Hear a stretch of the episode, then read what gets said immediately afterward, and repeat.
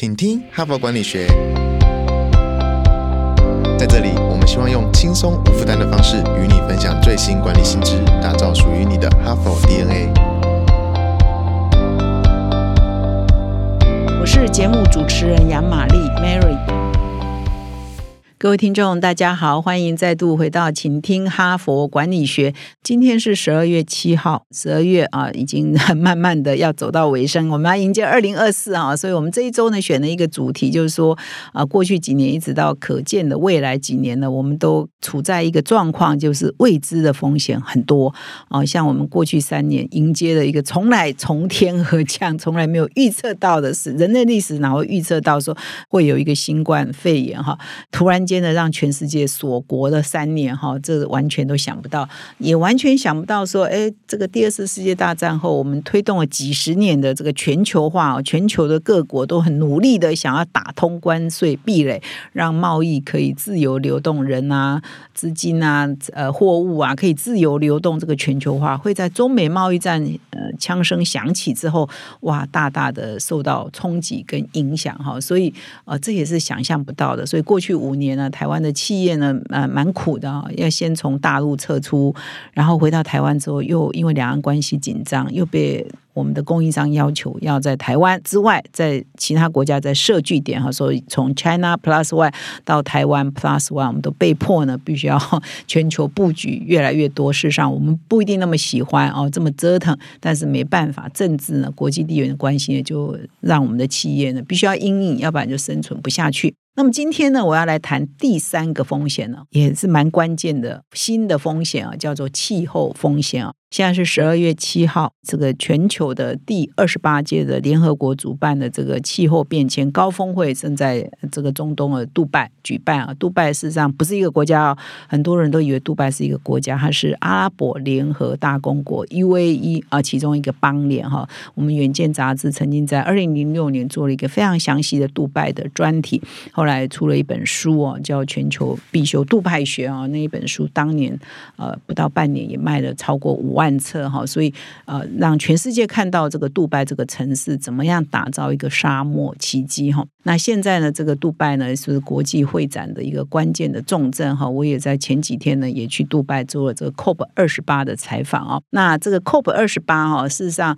就是在谈说，我们全世界啊各国呢必须要努力的节制我们的这个二氧化碳或者是碳相关的温室气体相关的排放。我们要节能减碳，我们要净零碳排哦，要不然我们全球的呃气温呢会比工业革命之前呢提升。一点五度 C，甚至超过两度 C。如果超过两度 C 的话呢，就是我们全球气候变迁了会非常的严重，很多国家就面临到这个生存的危机啊。很多地方呢就是气候就大乱哦，这个飓风啊、暴雨啊，这个灾难就是前所未见的。事实上也蛮讽刺的，就杜拜是一个沙漠，在开这个气候变迁会议之前几天呢，哎，竟然淹大水哦。那事实上这些国家的公共建设完全是没有想到要排水系统了，所以它。下一些雨哈，雨可能没有很大呢，就会淹大水了哈。所以这个也是让大家觉得跌破眼嘛。你是沙漠诶，你竟然会淹水哈，所以这个也是气候变迁造成的嘛。所以大家就说，诶，这个会还没开啊，这个是要开气候变迁会议嘛？他就先 demo 了一场，诶，我中东已经也有气候变迁了哈。所以我们现在呢，全球的企业呢都要面对新的巨大的气候风险。那哈佛商业评论呢，也在去年呢有一篇文章，我觉得蛮。棒的也在谈说，哎，这以中美台三个地方为主的这个制造业业啊，也的一些供应链来谈说，呃，我们中美台的供应链是面对巨大的气候风险，风险有多大？那现在未来的企业呢，对这个气候风险应该要有什么样的呃防范的措施呢？那这一篇文章也提出很具体的建议哈，所以我今天呢，就在这个全球气候高峰会举办的当下呢，再来分享这篇哈佛的文章。我觉得很有参考的价值。哈佛领导者学程经历十期好评不断，全新改版再进化，更全方位的认知拓展，更深刻的思辨交锋，更真挚的共学情谊，都在 HBR 领导者学程二点零。深究十二个不同决策关键难题，大力强化你的决策系统，提高你的决策胜率。如果你也想体验源自于哈佛商学院的个案系统训练，与五十位以上的企业关键精英共同拆解各种困境，强强联手找到路径与解方。席次进入最后倒数，立即点击说明栏链接，抢占席次早鸟七五折优惠。那么今天呢，我要分享这一篇文章是主要在谈中美台的供应链面临巨大的气候风险。那这一篇文章呢，哇，作者一大堆哦，事实上是有三方哈共同合作，三个单位共同合作啊，才完成了这一篇。所以作者名字有七八个人啊。那事实上是哪三方呢？一个是这个有一家公司哦，它叫 Resilink 啊，叫 Resilink，它是一个供应链资讯。啊，地图的绘制公司哦，哎，也有这种公司哦，它专门在做全球供应链的地图啊的一家这个资料公司哦，分析的公司叫 Resilink。那他这家公司呢，结合了 Marian 大学马里兰哦，这个是在这个 DC 附近的这个大学，马里兰大学的史密斯商学院哦，他们有一个叫供应链管理中心啊，就是说马里兰大学有这个商学院里头有一个供应链管理中心的 Research。Center 哈，以及马里兰大学里头也有地球科系嘛，就是研究气候变迁相关的一个研究中心，叫做地球系统科学跨学科中心啊。所以是三个研究机构共同的合作，还穿插了一个麦肯锡顾问公司的资深顾问呢，也在这个 team 里头，也在这个研究团队里头。所以是一个三个研究团队，再加上顾问公司呢共同的合作，所以参与的人蛮多的，都是。各个领域的专家嘛，哈，也有这个供应链中心比较偏科学的，也有一个地图绘制哈，供应链资讯地图绘制，还有一个地球系科学的研究哦，三方面的研究。那他们主要研究的主题就是要研究啊，这个因为中国大陆跟台湾是全球制造的重镇嘛，哈，那美国当然很多都是跟中国大陆跟台湾来帮他们代工嘛，哈，所以他这个研究就是中美台三地的供应链会受到气候风险多大的影响呢？哈。那他就是在这一篇文章里头，如果各位是我们的订户，是我们的读者哈，是可以上我们的资料库去看，就发现，哎，他做了三个地图，一个是美国，一个是中国，一个是台湾啊。这三个地图他就标示说，哎，什么地点，哪一个城市或哪一个乡镇哈，或是哪一个州哈，会受到气候风险很大的影响啊，就有影响的地方，他就标红色了哈。就标示出来，哇，觉得台湾蛮可怜的，整个岛都几乎快变红色了哈。除了东半部这个一点点哈，因为他谈供应链，东半部没有制造嘛哈，这主要都在西半部，西半部全红哦。所以他说，我们台湾的百分之九十三的这个制造的基地、供应链的基地，全部哦都受气候风险很大，百分之九十三哦。所以整个台湾呢，几乎都是红彤彤一片了哈。那么美国呢，哎，比例就低比较多啊，它是百分之三十三，因为美国地大嘛，很多地方也不一定有供应链有制造嘛，所以美国呢也是高达百分之三十三。那么中国大陆的比例呢，没有台湾那么高，但是也比美国高。不过蛮奇怪，他这一篇文章没有直接写出中国大陆的比例有多高哈。那因为从地图上看中国大陆的地图，因为它的制造呢也是偏比较东岸嘛哈，很多华东啊、华南啊、华北啊，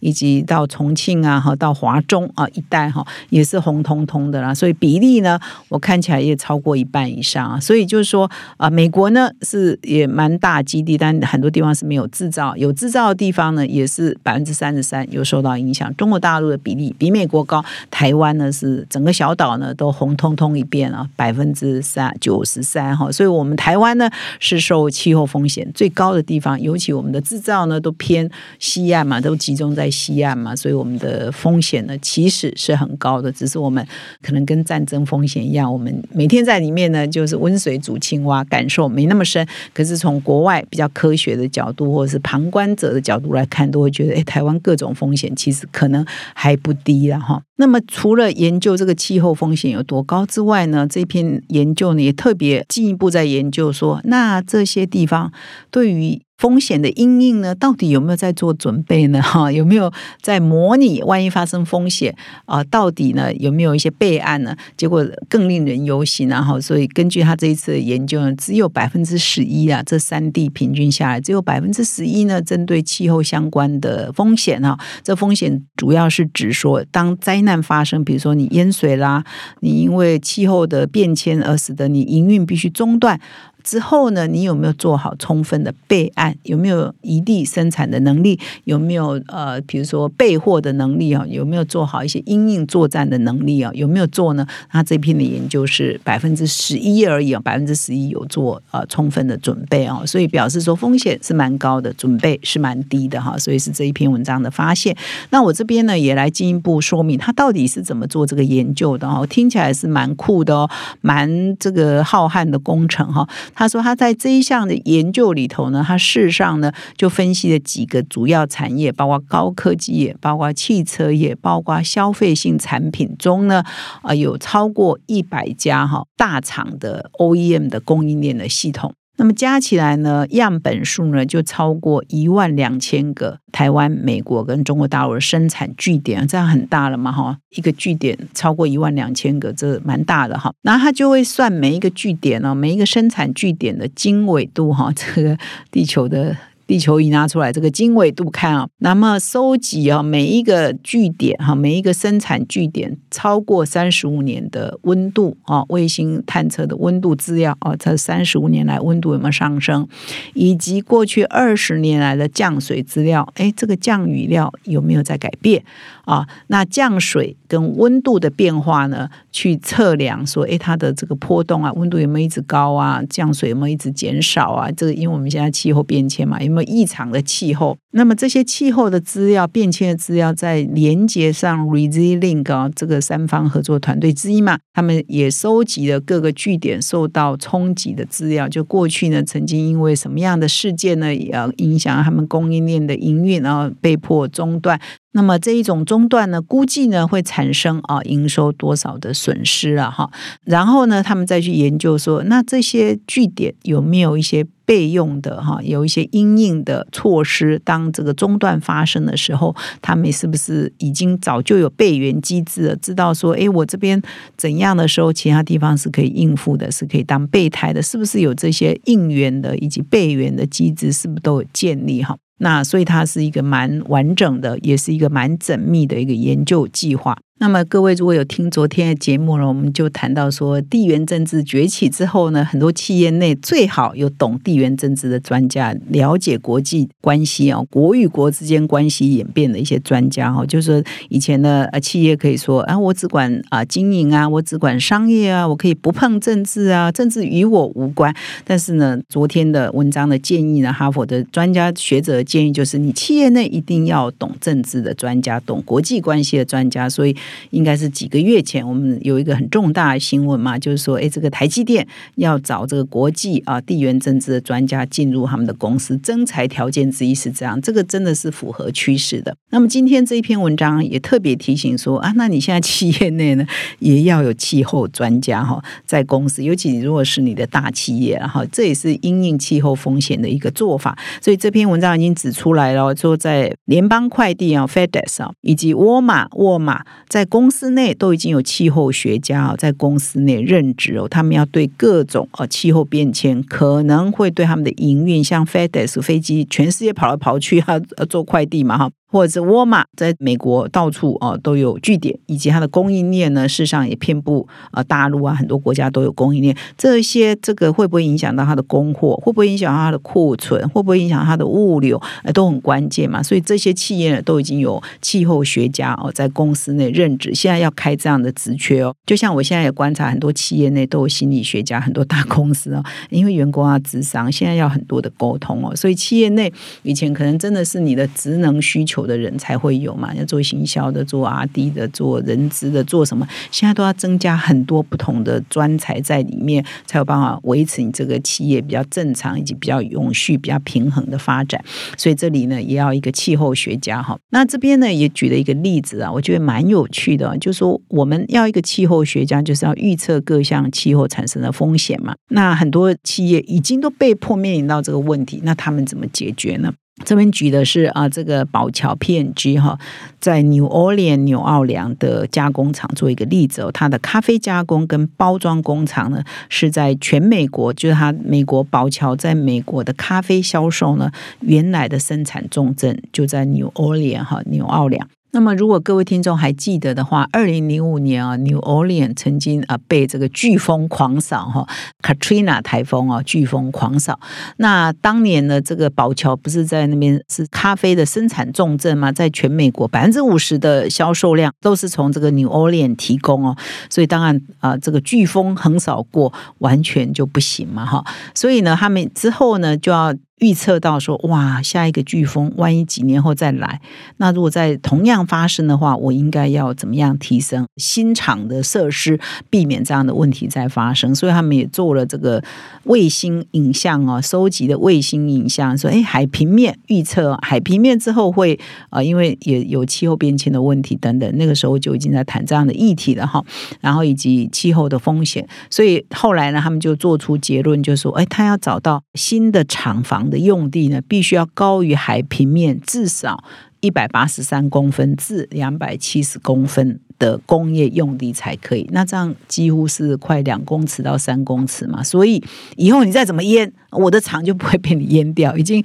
基地就已经高了两三公尺了嘛，哈，所以工业用地一定是要这样。然后呢，工厂的设计呢？哎，这个风速哦，要把它列入考虑哦。像在台湾，我们就要考虑的是地震嘛，对不对？地震的这个几级啊，几级地震呢，我们都要防。这个也是一样啊，就是受害过就很有经验。所以呢，这一次他们所有的每一座工厂的设计都要抵御哦，风呢是在时速两百零九公里到两百二十五公里以内的风速，它都是抵抗得到的哈，就可以抗这样的风。那么 Katrina 之后呢？呃，他们就新厂的在在这个 New Orleans 这个地区的新厂也是留在 New Orleans，只是他们新厂的规划就按照上面那两个原则。所以今天呢，啊，在 New Orleans 的这个咖啡的这个生产呢，也是还占全美国百分之四十的市占率哈。所以产能是有稍微下降，但是没有说哎完全不见了哈。所以这也是呃企业在因应气候风险之后，他们所得到的一些呃学习啊哈。所以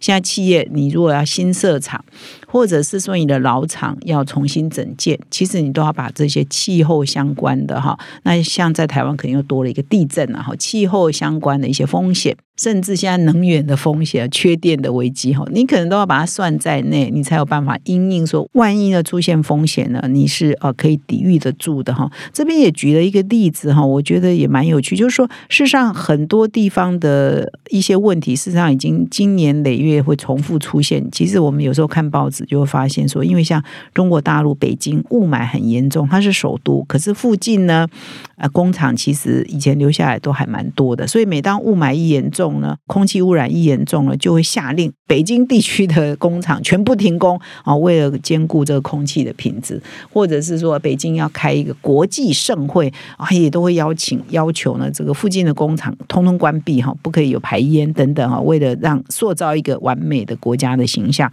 可是呢，这个如果万一你就是当地的附近北京附近的工厂企业主，你真的觉得很倒霉嘛？所以像这个呢，其实已经都预见得到的，所以你。你就一定要有一些备胎嘛，万一我 北京的工厂被迫不能开工哦，必须要停工，那我的货出得去吗？我的生产备源基地在哪里呢？我的生产据点有没有一些备源的地点呢？或者是一些合作的企业可以来帮我忙呢？这些也都是我们必须要模拟演练的哈，所以这已经是常常在发生的哈。所以这篇文章也是特别提到说，哎，其实很多当地的企业早就都有一些备胎，有一些应变措施哈，来应应这些风险。哈，所以以上呢是今天主要的分享，就是谈说，哎，全球气候变迁的啊气候高峰会正在杜拜举办，那气候的风险是越来越高。我们今天谈的主要就是呃一些天灾可能给我们的冲击，事实上呢，我们也要准备气候风险。另外一面是说，哎，现在很多的跨国企业，一直到跨国企业的供应链，以及我们的很多的中小型的隐形冠军的企业，都面临到这个近零碳排的挑战，因为这也是因为气候风险所带来的。他必须要采取一些啊贸易的或者是经济的措施来解决这个气候的危机哈，所以我们都面临到要节能减碳，要使用再生能源，要使用绿色能源，并减少我们的碳排，才能够解决全球的气候危机。所以这也是一个新的风险，就是我们如果不做呃减碳。又会给我们的企业带来哪些风险呢？这也是这篇文章没有提到。但是现在呢，全球的这个气候高温会正在热络讨论的是这一个层面的气候风险，就是碳排不减，我们的全球气候变迁就会增加，很多小岛呢会被淹没啊，很多的这个北极不下雪啦，北极融冰啦啊，然后什么杜拜会下雨啊等等这些问题都会产生，那就产生很多的新的气候风险。那归根结底呢，就是我们要做到近零碳排啊，这个挑战呢也是现在企业不可避免的新的挑战哈，所以我们的风险真的是越来越多，赚钱是越来越不容易啊，所以我们要更仔细啊，更有规划来应应许多未知的风险。感谢你的收听，我们明天再相会。现在就注册 HBR 数位版会员，每月三篇文章免费阅读，与世界一流管理接轨，阅读更多管理大师的精彩观点。现在就开始。